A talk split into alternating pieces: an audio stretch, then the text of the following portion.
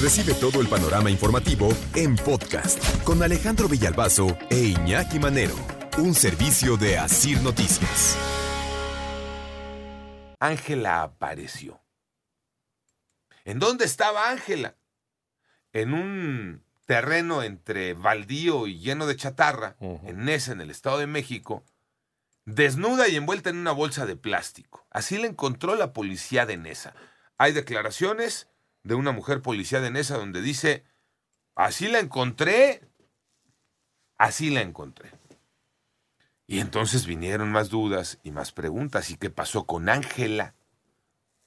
Pues ayer por la noche, de manera sorpresiva, en una conferencia de prensa, la Procuraduría General de Justicia de la Ciudad de México sale e informa del caso Ángela y le da la vuelta completa, completita a la historia.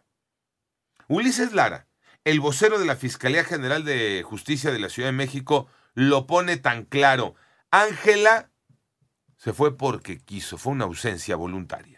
Luego de una exhaustiva investigación a cargo de la Fiscalía de Personas Desaparecidas, fue posible establecer que la ausencia del adolescente fue voluntaria y no fue víctima de algún delito durante el tiempo en que permaneció ausente. Dicha indagatoria incluyó un análisis a fondo de diversos materiales en video, redes sociales, entrevistas, dictámenes periciales y recorridos en campo. Al presentar una línea del tiempo sobre lo ocurrido, se identificó que la noche de la desaparición tarde noche de ese jueves 19 de enero.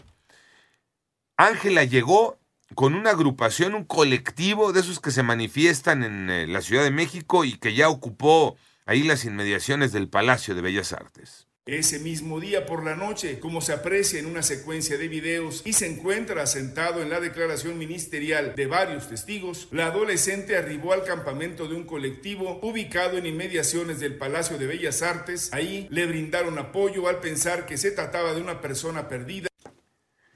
Y con ese grupo estuvo Ángela prácticamente todo el tiempo solicitó ayuda para dormir y recibió asilo por parte de una de las integrantes en un domicilio ubicado en la colonia Juárez Pantitlán, en Nezahualcóyotl, Estado de México. Al día siguiente, 20 de enero, volvieron al campamento ubicado en la zona de la Alameda Central, donde el adolescente permaneció la mayor parte del día.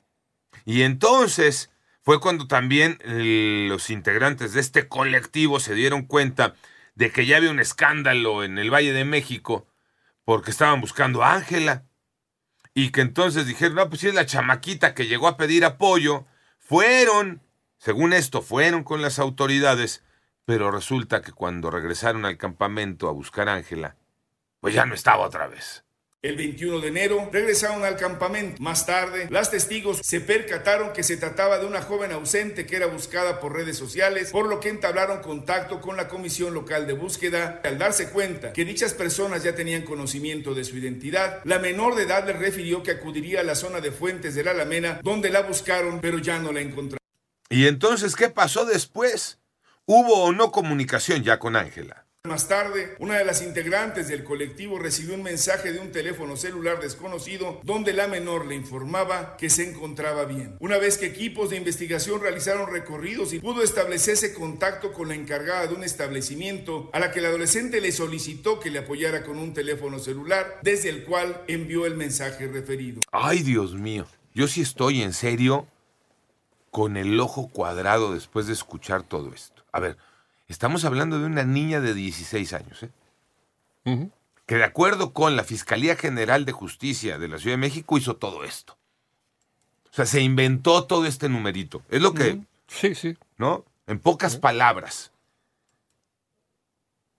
Yo sí estoy con el ojo cuadrado. A ver, estaba con la mamá, se le fue a la mamá, este, llegó con un colectivo, pidió ayuda, eh, cuando se dio cuenta que ya la andaban buscando, se les fue a los del colectivo, pidió un teléfono celular, se lo prestaron, mandó un mensaje. Ah, como de espía, ¿no? Pero, pero Así, bueno. internacional. Ha sido más misteriosa, ¿no? Sí.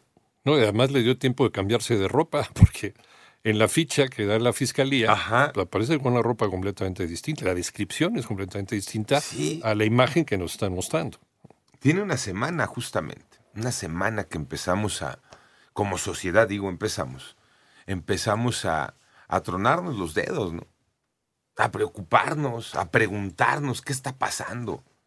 ¿Por qué? Porque una niña de 16 años había desaparecido del paradero del metro Indios Verdes. Y porque todo indicaba pues, que alguien se la había llevado. De hecho, por ahí se dio a conocer una imagen donde se ve como que así, ¿no? Entre los puestos y entre toda la bola. Se ve como que alguien se jala, se jala, Ángel. Sí, no, no es muy nítida, pero sí se logra apreciar algo. Algo se alcanza, se alcanza a ver. Y resulta que ayer nos cambian toda la jugada. Que no, que nadie se la llevó. Es más, la mamá de Ángel había dicho que en el camino Ángel había sentido que alguien la había picado ahí en, el transporte. Ajá. Y es, ¿no leíste eso? No, eso sí no. sí, sí, sí. La mamá declaró que en el camino este, sintió que, como que alguien la había pinchado. Ajá, Y que entonces la revisó y no tenía nada. Pero entonces ya había sospecha de que si algo le habían incluso este, inyectado. inyectado. Entre tantas cosas ¿no? que se dijeron a lo largo de, esta semana de la eh, misteriosa desaparición de Ángela. Que fue tan misteriosa la desaparición como la aparición. Estarán de acuerdo, porque resulta que el sábado Ángela apareció pues este, desnuda, envuelta en una bolsa de plástico, en un terreno entre baldío y ocupado por chatarra, en ese en el Estado de México. Y le digo que ayer la Fiscalía General de Justicia de la Ciudad de México le da la vuelta a todo y escuchamos al vocero Ulises Lari nos dice, no, Ángela se fue porque quiso. Y del paradero del Metro Indios Verdes se fue al Palacio de Bellas Artes, estuvo ahí pidiendo ayuda en un colectivo de estos que se ha montado, este, le dieron refugio, eh, en este refugio le dieron chance de dormir en un asilo que estos, eh, eh, los de este colectivo tienen en esa, precisamente en la colonia Juárez Pantitlán.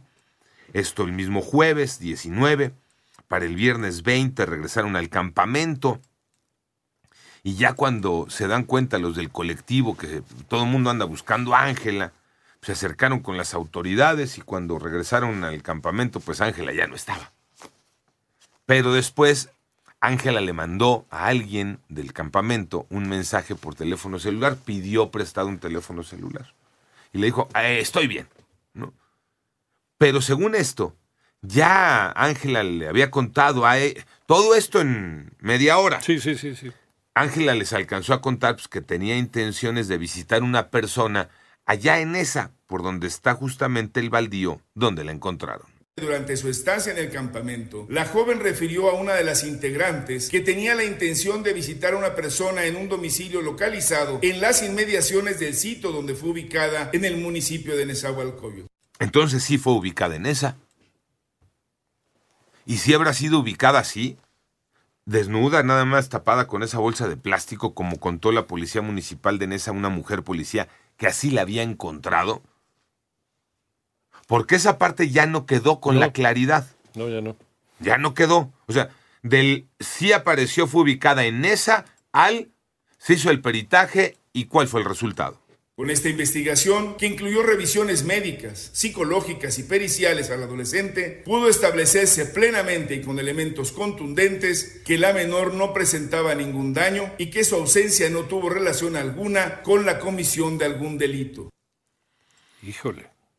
Dice el vocero, ya para rematar y comentar, Iñaki, que no hay casos documentados de privación de la libertad de mujeres en la zona de Indios Verdes. Pero a ver, pues yo diría que sí hay comisión de algún delito. Y sería el fingir el secuestro. Que eso también es un delito. Pues sí. Si, si todo coincide con esta versión que nos están platicando. Ahora, para mí queda un boquete entre que ella iba a ir a visitar a alguien en esa cerca del predio donde fue localizada y cómo fue localizada. ¿En qué momento aparece desnuda, con, cubierta con esa bolsa de plástico y quién le ayuda? Porque según estaba atada. Atada con agujetas, de pies y manos. ¿Quién le ayudó y quién le ayudó a, a tirarse ahí? Porque si o la ataron ahí o la tiraron ahí atada. Hubo una complicidad, entonces. Pero alguien, o sea, de acuerdo con esta versión, Ángela tuvo al menos un cómplice. Digo, si no, ¿cómo se ató las manos? Porque pues Los pies sí. no, no, no. Pero ¿y las manos cómo se las ató? Y luego ya, Jaudini, porque ya atada. Justo lo que estaba pensando. No, ya atada, se embolsó. No, y además se desnudó, ah, se amarró, se embolsó, se tiró, buscó el lugar para hacerlo. ¿no? Sí, está muy raro. Entonces, perdón. Pues tuvo a su cómplice. Sí. No, y qué miedo, ¿no? O sea, hacer todo eso y en qué mente, y 17 años. 16. 16. Ajá.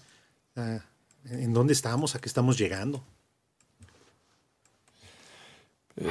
Y la versión de la policía, porque así lo dio a televisión y a los medios de comunicación, es precisamente en la forma en que tú nos estás describiendo. ¿Cómo la encontraron? ¿Dónde la encontraron? Y en la forma en que la encontraron. En posición fetal, dijo la policía. La mujer policía dijo, estaba en posición fetal. ¿Cómo llegaron ahí? Ah, que porque algunos vecinos oyeron que había llanto de una mujer. Y entonces vieron y estaba embolsada la mujer. Entonces también está mintiendo la policía de Nesa. También es cómplice de la desaparición de. Es que es que ahí se da el hueco en toda esta, en toda esta versión. O sea, se da el hueco de. Eh, fue este, a visitar una persona cerca de el baldío donde fue ubicada. Entonces. No, pero además dice, dice la fiscalía si se le hicieron todos los exámenes, ¿no? No presentaba nada. Todo. Revisiones médicas, psicológicas, periciales, ningún daño. Y la ausencia no tuvo que ver con la comisión de algún delito. Es decir, nadie se la llevó, nadie la secuestró, nadie la raptó. Ángela se fue porque quiso. Y, entonces lo que nos dijeron primero de que las cámaras estaban en mantenimiento. ¿Las de esa zona? Ah, ah, las de esa zona. Sí, las de esa zona del paradero. Porque lo demás que presentan, sí, ahí están los videos. Ya con ropa distinta. Ya con ropa distinta. Eso podría tener una explicación, aunque creo que en un caso tan delicado, sí. ese detalle también debería de ser puntualizado. De acuerdo. A ver, y le prestaron eh, un pantalón, una chamarra, este, ¿no? O sea, le prestaron algo. Porque el día que se fue, Ángel andaba de pantalón de mezclilla azul marino, tenis blancos, de la marca Adidas, playera gris con letras azul marino al frente, mochila negra con letras blancas. Esa fue la descripción hecha en la ficha de alerta Amber. ¿De la fiscalía? Para, sí, de la propia fiscalía. Y esa es una eso es muy grave, ¿no? Porque es oficial para buscar a una persona. Sí, y luego ya aparece con otras ropas. Les decía, la verdad es que un caso rodeado de misterio desde la desaparición, la aparición y hoy la explicación. Panorama informativo.